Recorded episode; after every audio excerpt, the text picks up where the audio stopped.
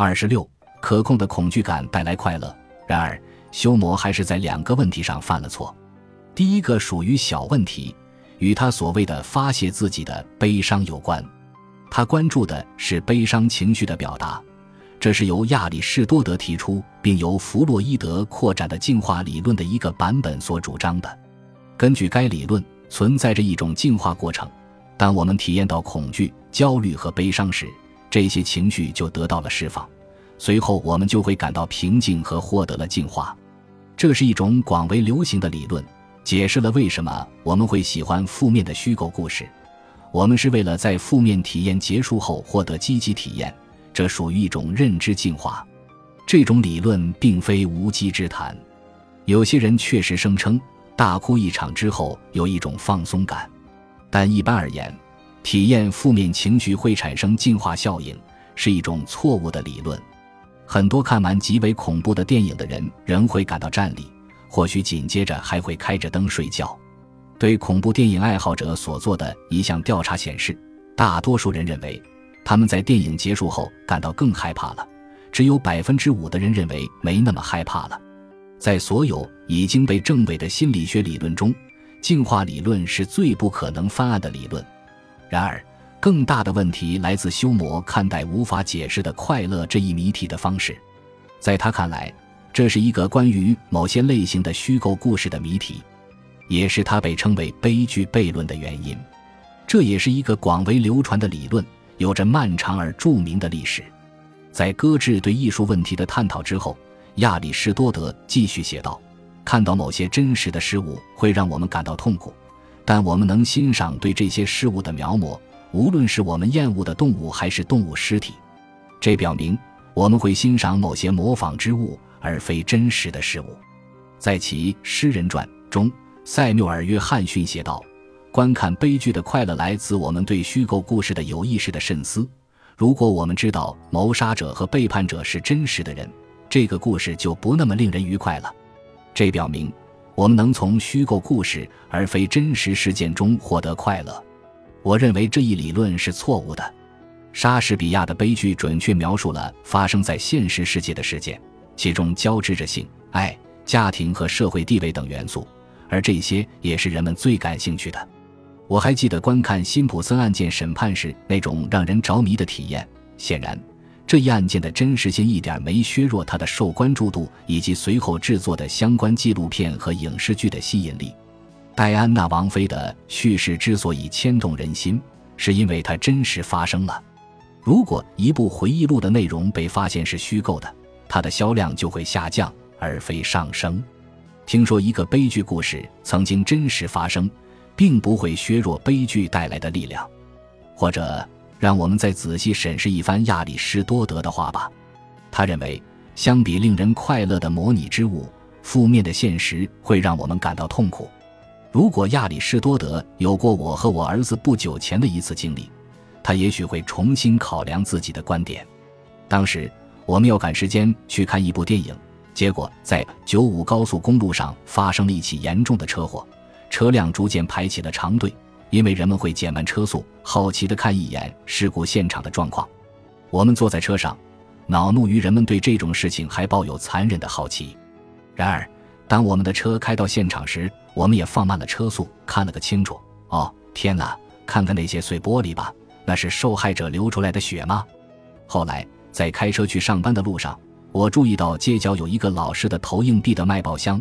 我看到报纸标题上写着可怕的细节。立即写了一条备忘录，提醒自己稍后去看这篇报道，因为我真的很想知道有关那次车祸的更多细节。我们在以柏拉图的《理想国》为例，苏格拉底曾讲述过发生在勒翁提俄斯身上的故事。他走在雅典的大街上，看到一堆刚被执行了死刑的人的尸体，他想要观看这些尸体，却又转过头去，内心挣扎不已。最终，他走到尸体面前。对自己的眼睛说道：“你自己看吧，你这可恶的坏蛋，用美妙的景致填满你自己吧。”修魔认为，只有在我们认为我们遇到的事件并非真实发生时，我们才会欣赏负面情绪。这种看法是错误的。然而，想象力仍是一种特殊的能力，能让我们欣赏负面情绪，这是因为想象是一种相对安全的行为。毕竟，出于我们尚未能解释的原因，我们或许能够开心地体验小镇上有一个谋杀犯的感觉，但出于显见的原因，我绝不希望有一个谋杀犯真的出现在我所居住的小镇。正如埃德蒙·伯克所说。当恐惧真正笼罩你的可能性很低时，恐惧就是一种能够带来快乐的情感。同样，如果我们偷听一段真实的对话，我们就得冒着被发现和让自己尴尬的风险。真正的性行为可能导致怀孕、生病或者造成生理和心理上的伤害。一般而言，虚构故事能让我们以较低的风险获得快乐。毕竟，没人会因为观看电影。绝命海拔而被冻死，在这方面，诸如历史文献、新闻报道、纪录片之类的非虚构作品跟虚构故事是有共同点的。虚构故事能以不同的方式带给人们安全感，这可以让人们主动掌控体验哪一种负面情感。近十多年来，这一点变得尤为真切，因为技术的进步为我们提供了几乎无穷的选择。我的一个朋友最近就在社交媒体上让他的粉丝们向他推荐一部能帮助他入睡的电视剧。他写道：“我喜欢看女性题材的电视剧，不喜欢看暴力或胡编乱造的电视剧，并且还不能太低俗。我们有了挑三拣四的资本。有些人会把这种掌控权推到极致。我以前的一个学生珍妮弗·巴恩斯专门研究过言情小说，他指出。”有些系列小说会专门迎合读者的特定口味，这些小说有严格的情节套路，比如一个共同的主题就是保姆和亿万富翁。你可以想象这类小说的套路：小说中会发生哪些故事是有着严格规定的，读者一本接一本的读，但情节几乎完全相同。电影续集不断重复着手机的情节，带给人们相似的观感，只有一些细微的改动。《虎胆龙威二》或者《生死时速二》正是如此。如果你真的想要避开惊喜，最好的办法就是反复读一个故事。赫拉克利特曾说过：“你不可能两次踏入同一条河流。”然而，如果河流是虚构故事，你就可以无数次进入其中。对小孩而言，反复阅读同一个故事，尤其会让他们体会到一种充满安全感的快乐。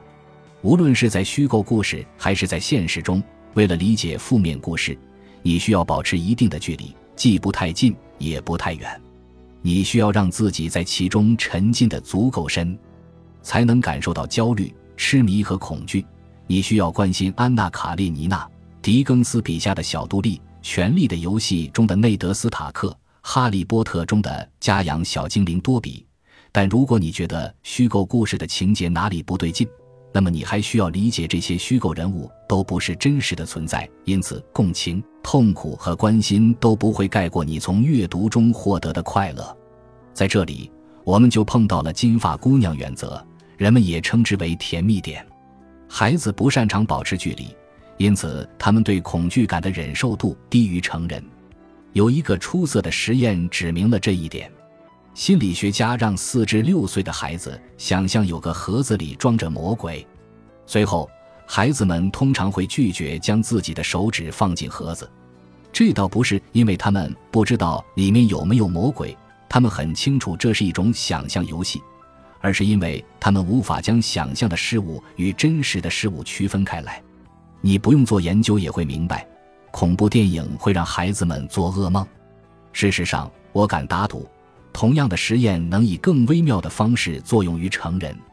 如果你向成人出示两个盒子，一个是魔鬼盒，另一个是普通的盒子，然后让他们将双手放进两个盒子里，我预测在把手放进魔鬼盒之前，他们会犹豫几秒钟。我之所以相信这一点，部分是因为罗金的研究发现，人们通常会拒绝食用全新变盆盛的汤，拒绝吃粪便状的软糖。或者拒绝把没有子弹的枪对着自己的头并扣动扳机，正如塔马詹德勒所指出的，大脑同时以两种模式运作。我们很清楚的知道，便盆是干净的，软糖就是软糖，枪中没有子弹。然而我们还是无法将想象与现实区分开来我们的大脑尖叫着那是危险恶心的东西。离远点。本集播放完毕感谢您的收听喜欢请订阅加关注主页有更多精彩内容。